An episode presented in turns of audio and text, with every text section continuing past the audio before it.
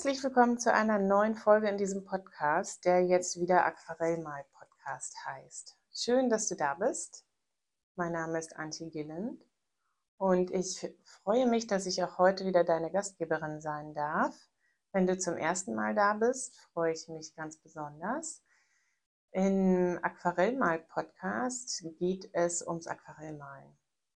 Deswegen habe ich ihn auch wieder umbenannt. Er hieß Lichtgeschichtenmal-Podcast und das ist einfach ein bisschen undeutlich, Lichtgeschichten.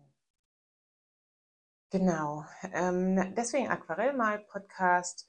Hier geht es ums Aquarellmalen, um die Aquarellfarben und um die Dinge, die zum Malen inspirieren. Bei mir ist es hauptsächlich die Natur, sind es hauptsächlich Pflanzen, Vögel, Blumen, manchmal auch Landschaften aber ich ähm, rede ganz selten über Landschaften. Und ich habe auch nicht so häufig bisher einen Gast hier gehabt, der über Landschaften gesprochen hat. Ähm, es sind ein paar richtig tolle Folgen geplant für die nächsten Wochen.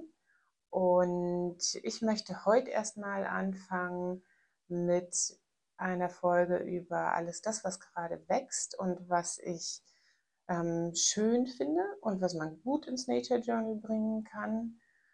Ähm, und dann nochmal kurz rekapitulieren, was es so für Veränderungen gab.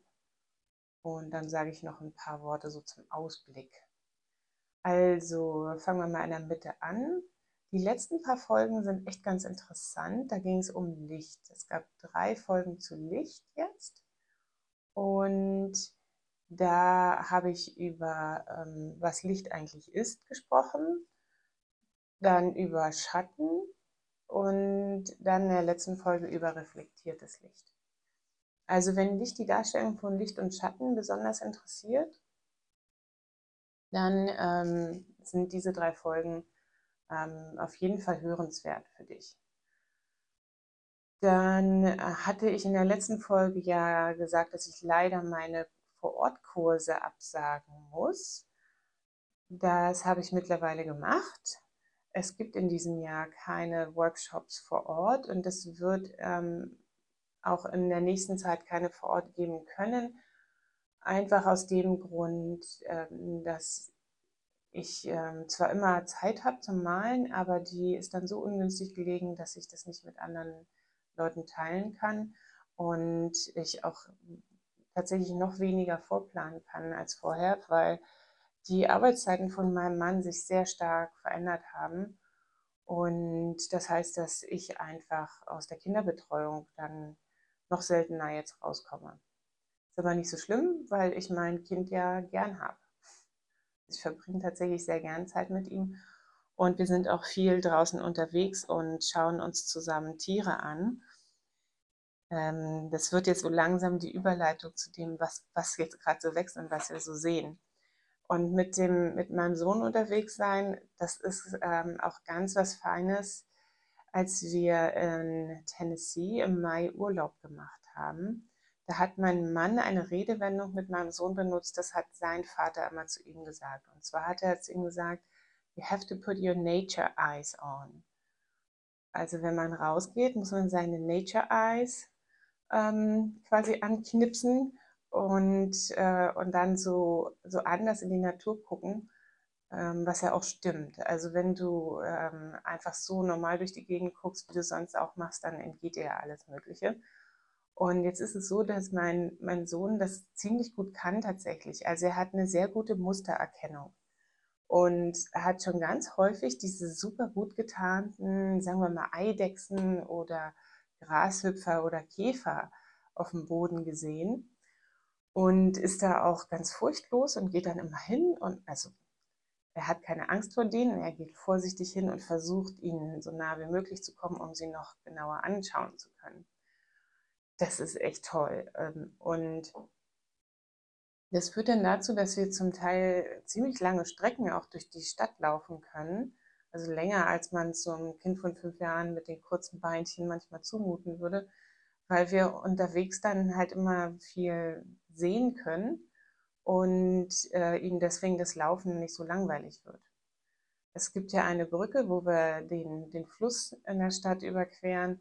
Da bleiben wir immer stehen und gucken ganz lange runter ins Wasser, weil wir da schon ein paar Mal Fische gesehen haben in, in, der, in, genau, in dem Fluss hier in Lüneburg. Und dann gibt es eine andere Brücke, da haben wir mal einen Eisvogel zusammen gesehen. Da bleiben wir jetzt auch immer stehen und gucken ganz lang.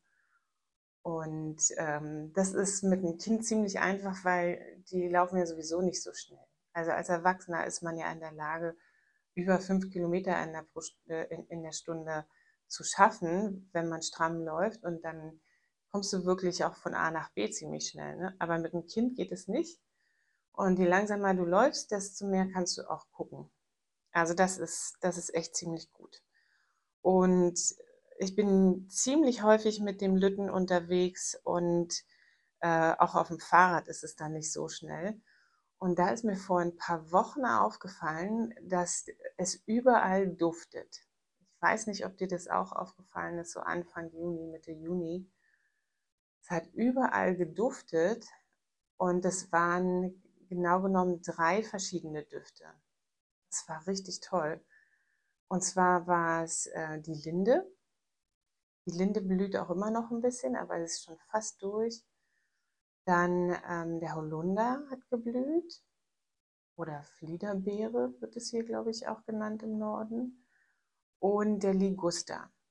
Und ich glaube, von den dreien ist der Liguster vielleicht so mit der, ähm, die unbekannteste Blühpflanze. Ähm, die sind alle drei weiß. Und der Liguster ist ja so eine typische Heckenpflanze ähm, und riecht auch sehr intensiv, sehr süßlich.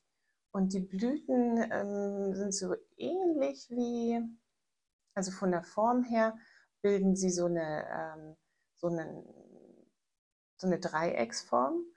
Ähm, einfach weil die Blütenstände unten ein bisschen breiter sind als oben an der Spitze, aber es sind ganz, ganz viele Blüten, die quasi zu so einem Zapfen, wie so ein kleines Tannenbäumchen, so weiß sich so auftürmen.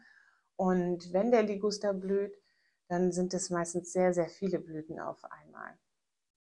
Und äh, das hat mich jetzt besonders gefreut, weil ich habe jetzt die Blüten überall da gesehen, wo ich im Herbst, im vergangenen Herbst und im Winter auch die Beeren gepflückt hatte. Und die Beeren ähm, ergeben ein ganz, äh, also sind ein ganz toller Farbstoff, ergeben eine ganz tolle Naturfarbe. Sehr kräftig, dunkel, ähm, schwarz-rot-blau, so ein bisschen. Und das ist so, so wunderbar, ähm, also für mich jetzt zu erleben, dass ich so nach und nach mit jedem Jahr immer mehr über die Pflanzen lerne und sie immer besser kennenlerne, auch durchs Zeichnen und dann äh, auch immer mehr Erinnerungen verknüpfe. Also wenn ich jetzt den, ähm, die Ligusterblüte sehe und ähm, dann rieche ich das so stark und erinnere mich auch daran, dass dieser Geruch schon immer zu meinem Leben gehört hat. Dieser, weil das, der ist wirklich sehr mächtig gewesen in der Zeit, wo der Liguster geblüht hat. Wenn du, wenn dir das auch aufgefallen ist, dann würde mich mal interessieren, ob, du den auch äh, als so stark einstufen würdest oder ob das nur bei mir so war. Ähm, ja, und dann ist es äh, eine total schöne Gewissheit, diese vielen Blüten zu sehen, weil aus den vielen Blüten ja dann auch viele Beeren werden. Und dann gibt es wieder eine reiche ähm, Ernte für ganz viel Farbstoff im Winter muss jetzt gestehen, dass ich überhaupt nicht so viel Liguster-Farbstoff brauche. Ich habe ja keine semi-industrielle Produktion am Start. Ähm, es ist einfach schön zu wissen, dass, dass der Kreislauf in der Natur gerade so seinen Gang geht. Ne? Genau. Und beim Holunder hat es mich gefreut, immer wenn ich eine Holunderdolde jetzt gepflückt habe, äh, die sind jetzt fast alle schon zu kleinen grünen Beeren geworden dass da weniger Läuse dran waren. Also in diesem Jahr ist es mir gelungen, äh, Dolden zu pflücken, wo keine Läuse sich dran befunden haben. Das hat mich sehr gefreut. Lindenblüten ähm, und Holunderblüten kann man gut für äh, gesunde Tees verwenden. Die sind beide schweißtreibend, glaube ich. Und da habe ich jetzt in, den letzten, in der letzten Zeit das dann auch gemacht. Aber gut, das ist jetzt quasi vorbei. Das ist halt so ein bisschen ähm, schwer für mich gewesen dieses Jahr im Frühjahr. Ich glaube, da habe ich schon von gesprochen. Das, das Tempo in der Natur ist ein enorm hohes, finde ich. Am Anfang, wenn die ersten Blüten kommen, also die purpurrote Taubnessel oder so zum Beispiel, dann ist so, ah, da ist jetzt eine. Gut, dann hole ich jetzt mein Nature Journal und dann setze ich mich hin und zeichne sie. Ach, wie schön. Und dann kommt die nächste. Und, so die ersten drei, vier, das geht noch. Aber dann geht es so äh, Schlag auf Schlag und auf einmal ist, ist alles wieder da und verändert sich auch ständig. Und äh, für mich ist es eine Zeit lang ein bisschen stressig gewesen. Ich bin da in so eine innere ähm, Anspannung gekommen.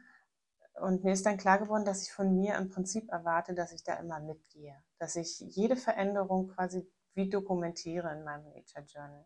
Und das geht natürlich gar nicht. Weil abgesehen von den, von den Pflanzen, äh, also den ganzen ähm, Wildpflanzen, die dann auch hübsche kleine Blüten haben, dann gibt es noch die Kulturpflanzen, die wir in den Garten reinbringen. Das sind auch immer schöne Erlebnisse, die man damit verknüpft. Insofern sind die dann auch total geeignet fürs Nature Journal und sie sind ja auch schön. Also wir haben im Garten zum Beispiel jetzt gerade Mangold. Und Mangold ist ein, ein, ein super Motiv ähm, wegen der roten Stängel oder auch gelb, wenn es ein gelber Mangold ist. Und der schönen kräftigen grünen Blätter, ganz, ganz fantastisch. Wenn dann die Tomaten kommen, wahnsinnig tolles Aquarellmotiv. Habe ich auch schon ganz oft gemalt, finde ich richtig schön.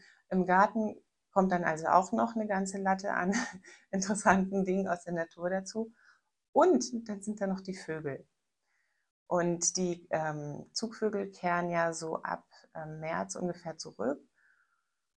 Wobei manche Zugvögel äh, mittlerweile ähm, auch den Winter über hier sind, weil es so mild ist. Ähm, jedenfalls ist, ist, es ab Frühjahr dann ja auch, ähm, ist da wieder eine Menge zu sehen. Ich habe ein Fernglas, dann, wenn ich unterwegs bin, dann sehe ich mal hier was und oder höre mal einen Vogel, dann schlage ich den nach und, und schon gibt es da wieder ein interessantes Motiv. Und äh, da bin ich ziemlich, also bin ich dann ziemlich zeitig ausgestiegen. Es gibt immer viel, viel mehr Sachen äh, die man malen könnte, als man es je vermag zu tun.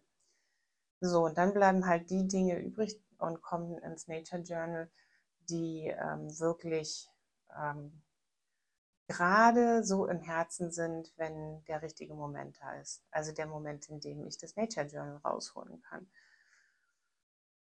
Und ähm, da gehört zum Beispiel jetzt aus den letzten Tagen bei mir der Girlitz dazu.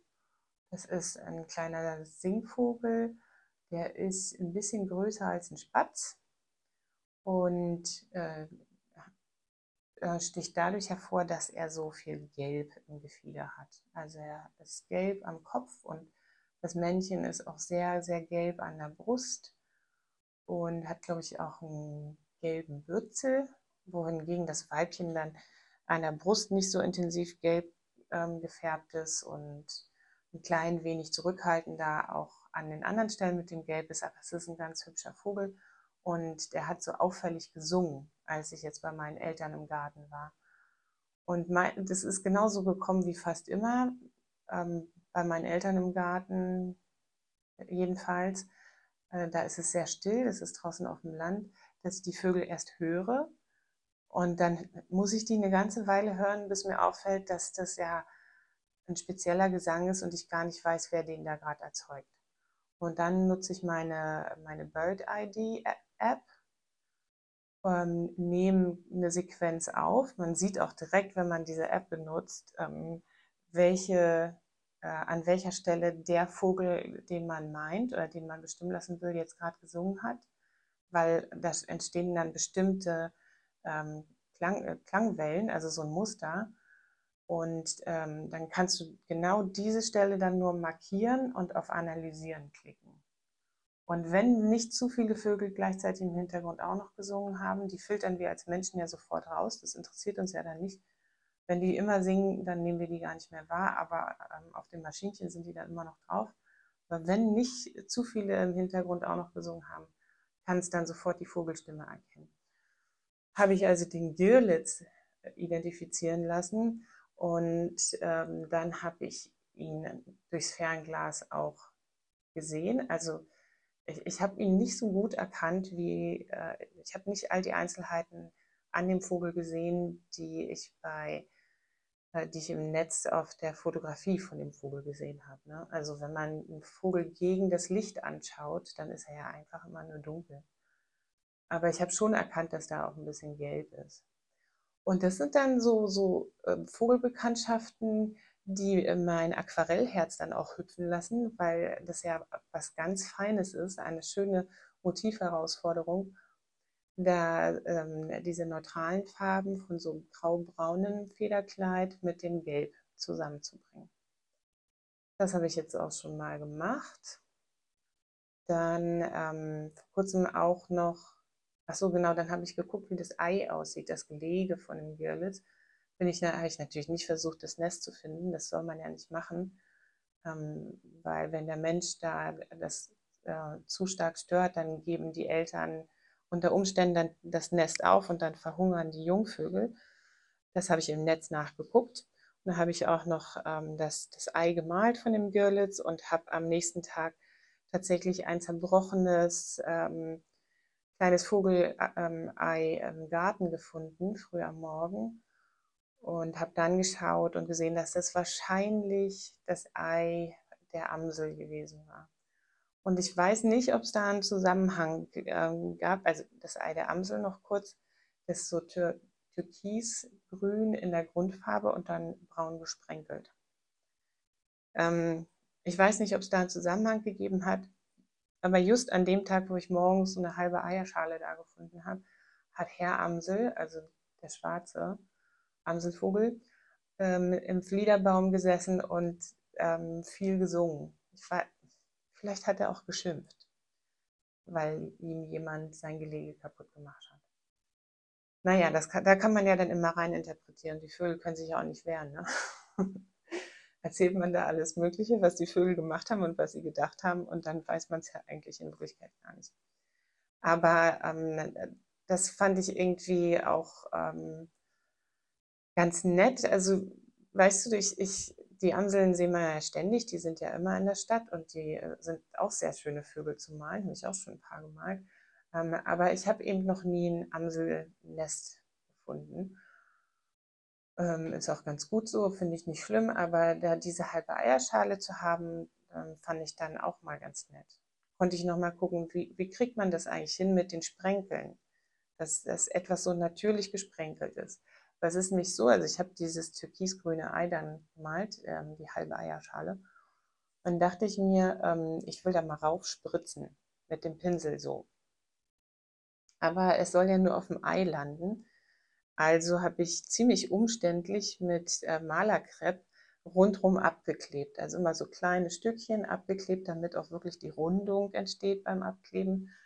Und dann habe ich da drauf losgespritzt und dann waren die Spritzer aber natürlich zu kräftig. Dann habe ich sie runtergetupft und dann waren sie genau richtig. Und dieses mit dem Farbe abtupfen vom Papier, das ist etwas, das mache ich im Allgemeinen nicht. Äh, ich, ich weiß, dass es Aquarellmaler gibt, die tatsächlich in der einen Hand den Pinsel haben und in der anderen Hand ein, ähm, ein kleines Taschentuch oder ein Lappen, weil, weil das Tupfen, das, das Abnehmen von, Farbe, von feuchter Farbe während des Malprozesses für sie irgendwie so integral mit dazugehört. Also ich weiß, dass das geht, aber ich habe das bisher nie gemacht. Naja, aber mit diesen Sprenkeln fand ich das jetzt ähm, einen sehr guten Vorgang. Also auf die Grundfläche äh, raufsprenkeln, dann sind da diese ganzen, ähm, also raufspritzen, dann sind da diese ganzen ähm, wirklich erhabenen ähm, Kleckse drauf und dann ähm, kurz warten und abtupfen. Das hat diese zarten Sprenkel gemacht, wie man sie auf Vogeleiern eben auch findet. Dann ist noch eine, eine dritte Sache gerade sehr schön als, so, als Motivart quasi in der Natur und das sind die Rosen.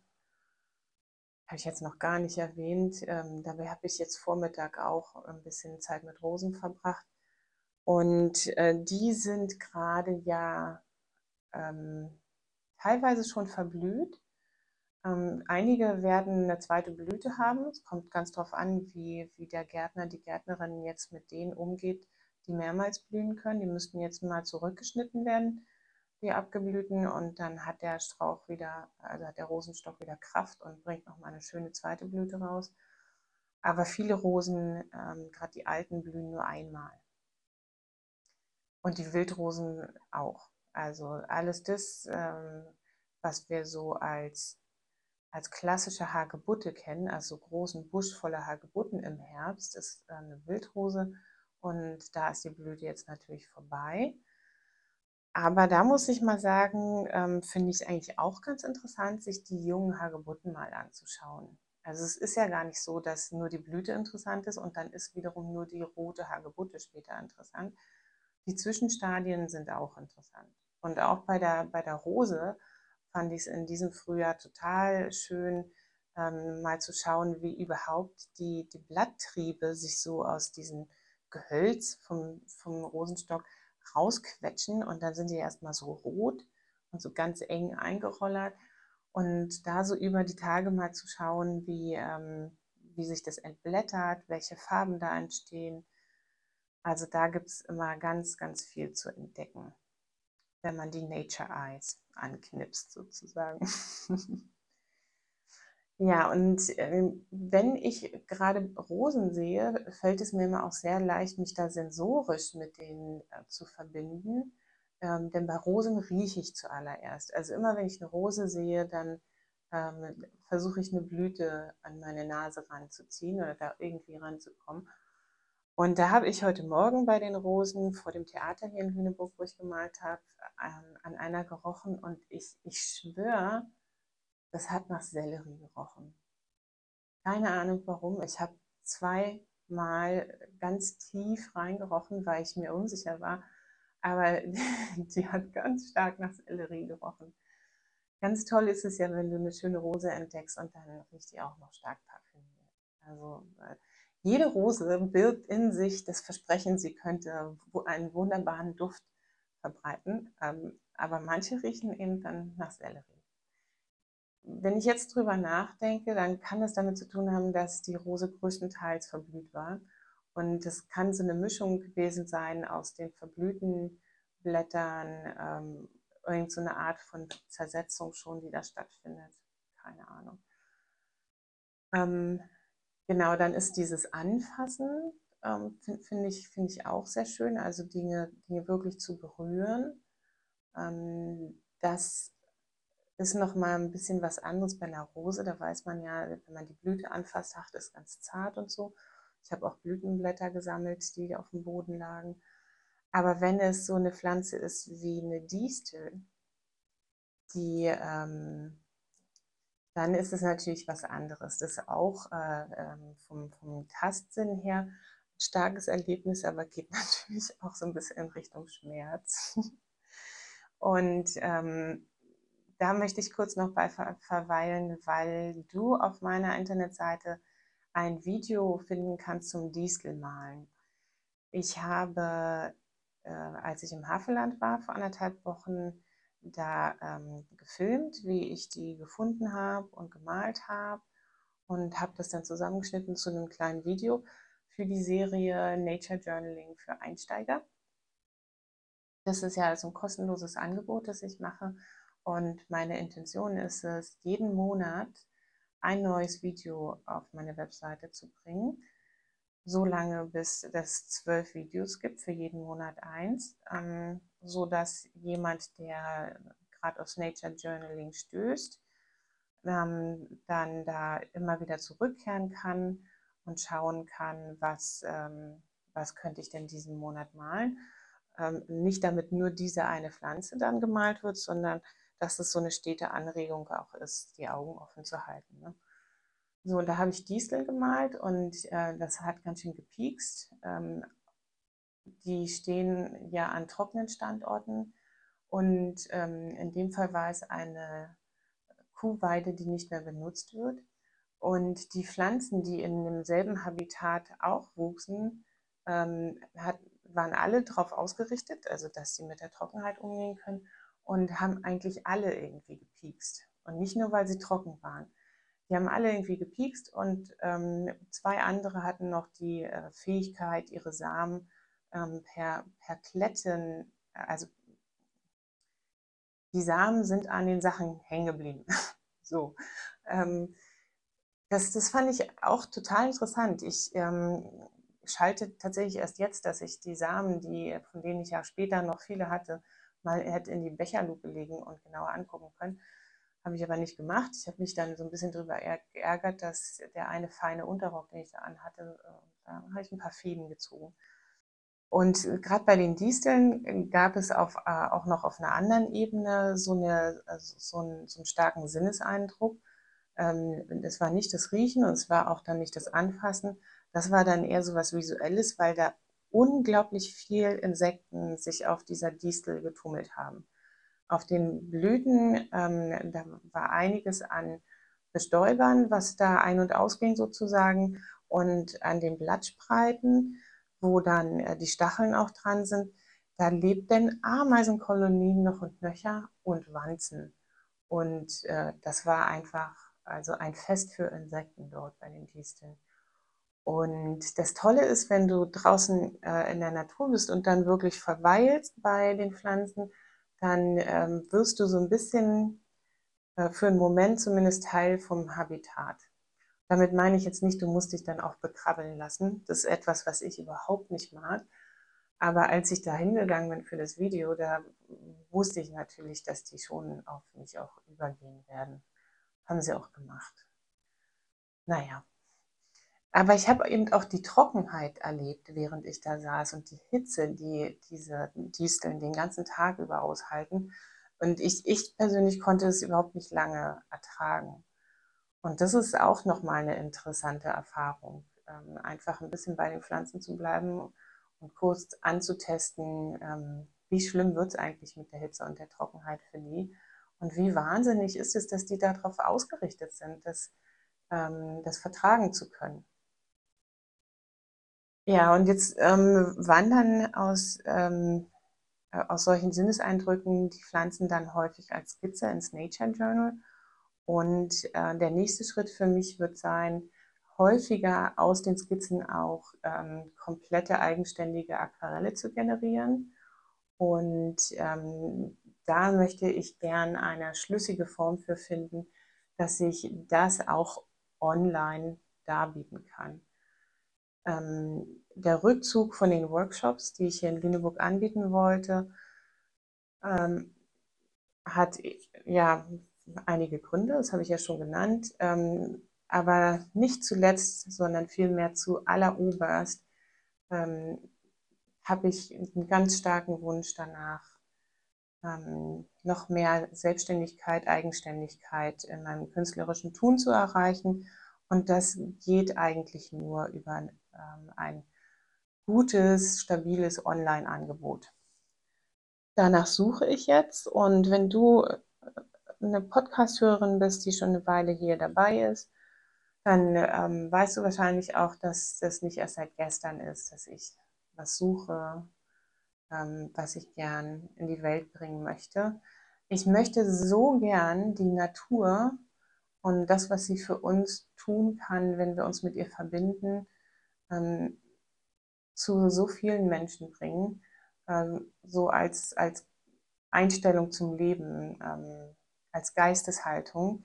Aber auf dieser Ebene transportiert sich das nicht leicht.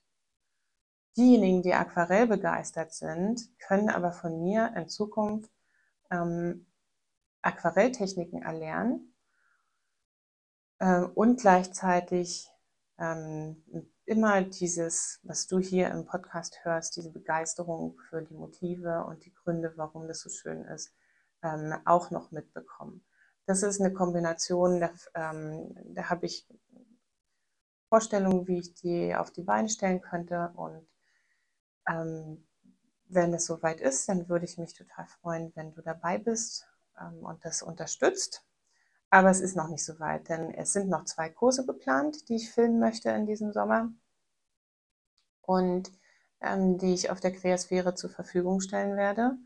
Und wo ich die Kreasphäre jetzt gerade mal erwähne, wenn dich Rosenmalen interessiert, dann findest du auf der Kreasphäre meinen Rosenmalkurs und im Kreasphäre Jahreskurs, Kreasphäre 23, ähm, gibt es im Juli ein Rosenmal-Tutorium von mir. Da habe ich die Kartoffelrose, äh, Rosa rugosa, gemalt. Ähm, und das ist ein Draußenmal-Tutorium. Genau. Ähm, Rosenmalen ist an sich ja jetzt äh, nichts Besonderes, weil ähm, Rosen schöne Motive darstellen. Und man, ich weiß nicht, hier ist bestimmt auch schon mal eine Rose als Motiv untergekommen.